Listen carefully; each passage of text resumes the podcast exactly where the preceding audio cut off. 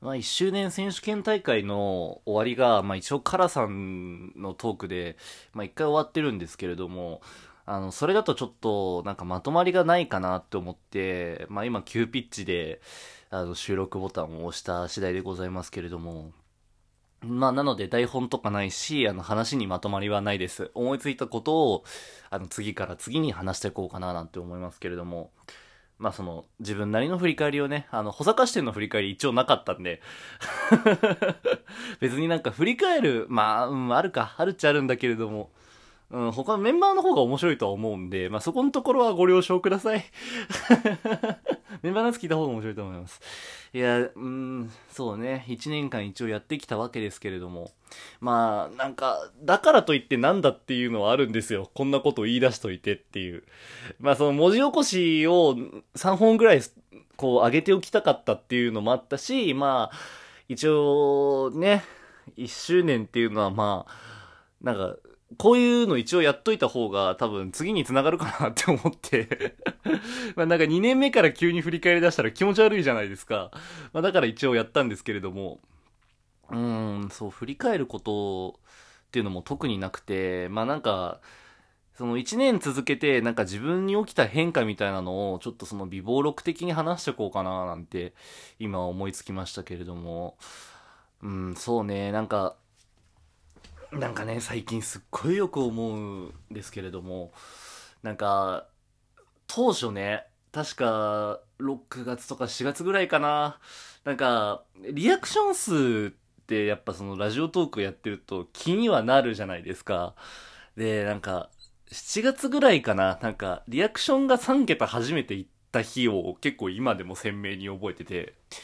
で、なんか、その時に、なんかもう跳ね上がるほど嬉しかったっていうのがあるんですよ。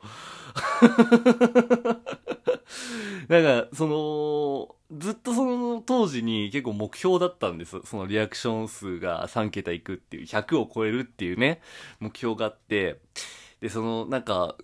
今日あげたトークすごい伸びがいいぞみたいな話をそのメンバーと LINE で話してて、で、それでなんか、これ100いくんじゃないかっって話になって、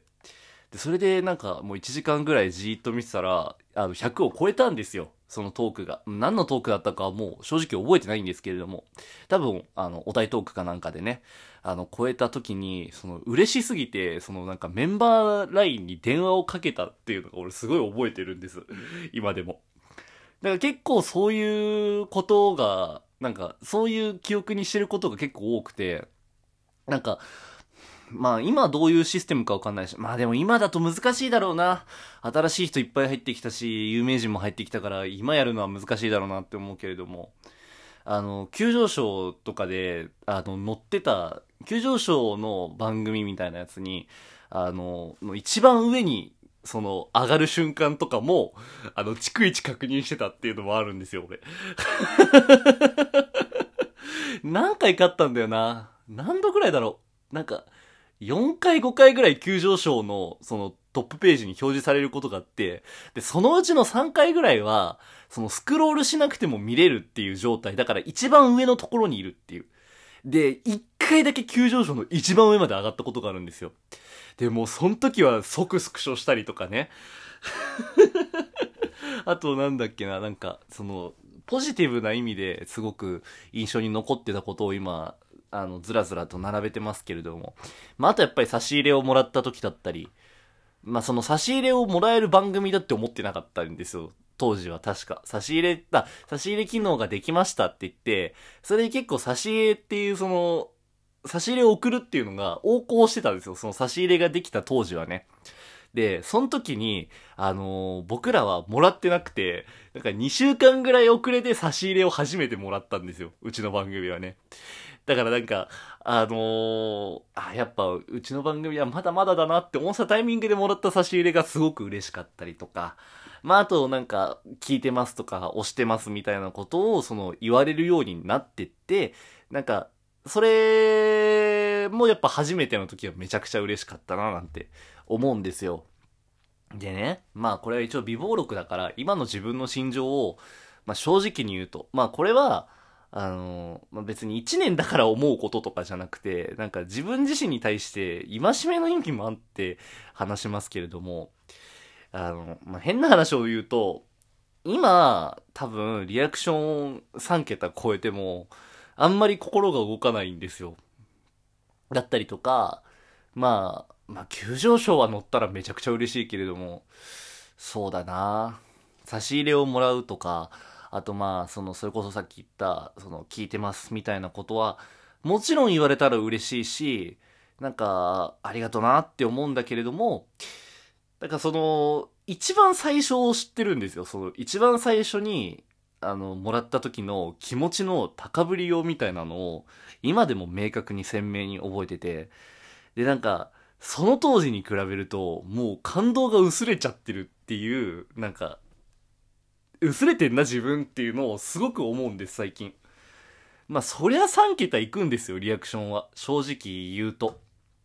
3桁は全然いくし、まあ、差し入れもちょくちょく来るし、で、なんかその、聞いてますって言ってくれる人も、まあ、増えてきたなとは思うんです。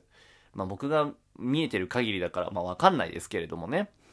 で、まあ、実際問題、その、そうだ、あの、アナリティクスが途中から実装されて、で、なんか、あの、ああ、はいはいはい、なるほどねって言って、こんぐらい再生されてるのねとか、ああ、このトークやっぱ平均再生率低いなとか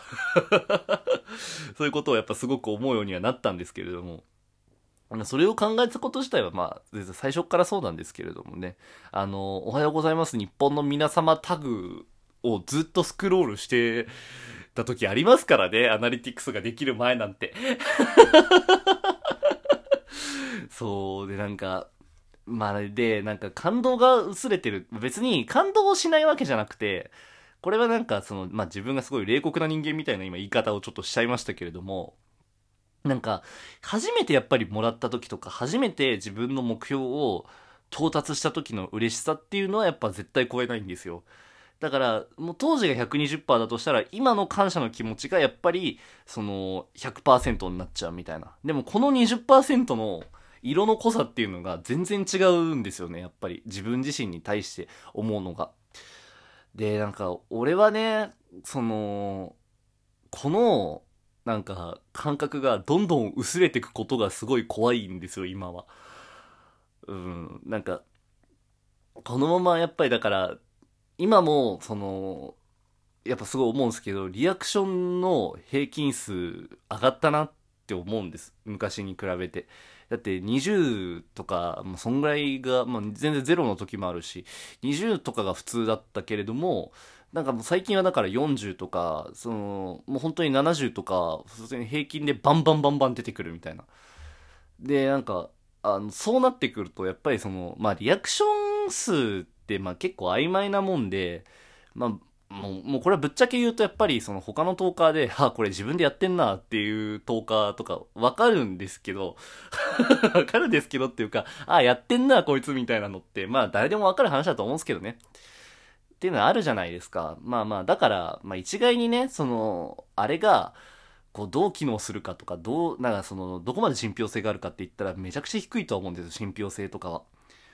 ただなんかその当時の自分の感覚をそのできるだけ忘れちゃいけないかなっていうか、まあその1年目で、まあ言ってしまえばあれか始めたてだから0年目か。0年目でやってた時のなんか感動みたいなことを忘れたくないなってすごい思うんですよね、最近。うん。で別に、まあ難しい話なんだけどな。多分それを超えることっていうのは絶対にできないわけだしね。はあ、ただまあまあまあまあまあまあ。まあでもなんか、こう、まあ今こうやって自分で今頭を使わずに思いついたことをずらずら喋っていくだけなんで、まあ急に、あ、これ今思いついたみたいなことだってあるわけなんですけれども、まあでもなんか今の話をしてて自分でなんか思ったのは、なんか、こう、基盤がやっとできたんだろうなっていうぐらいなんでしょうね。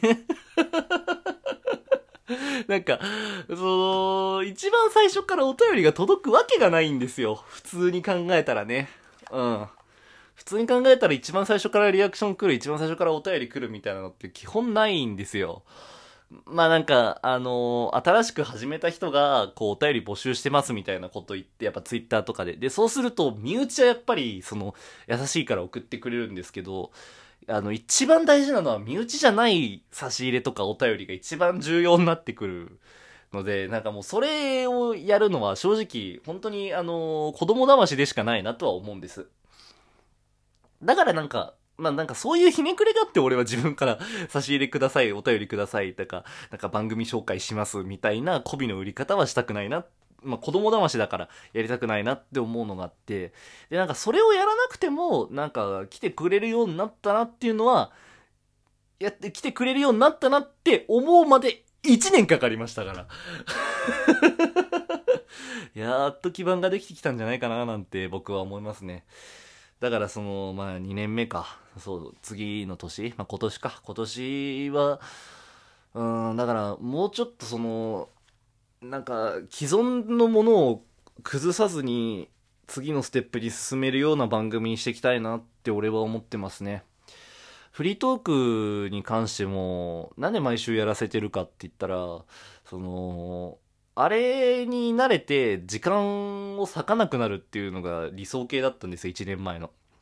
で、なんかようやくそこにたどり着いたんじゃないかなって思うんです。俺個人もね。うん、だから、まあなんか、もう今のおはようございます、オープニング、フリートーク、フリートーク、エンディングみたいなおはようございますはもうだいぶ完成されたから、もう次のステージに進むような、あの、ラジオトークっていうか、まあ、ラジオトークだけじゃなくなったしね、ポッドキャストにもつないだから、番組を作っていきたいな、なんて思います。うん、何も考えない割には結構うまくいったんじゃないかな。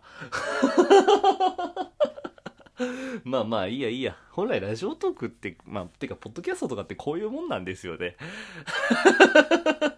あそこまで肩に力入れてる方がおかしいんだって話でございます。ということで、2年目もよろしくお願いいたします。お相手は保坂でした。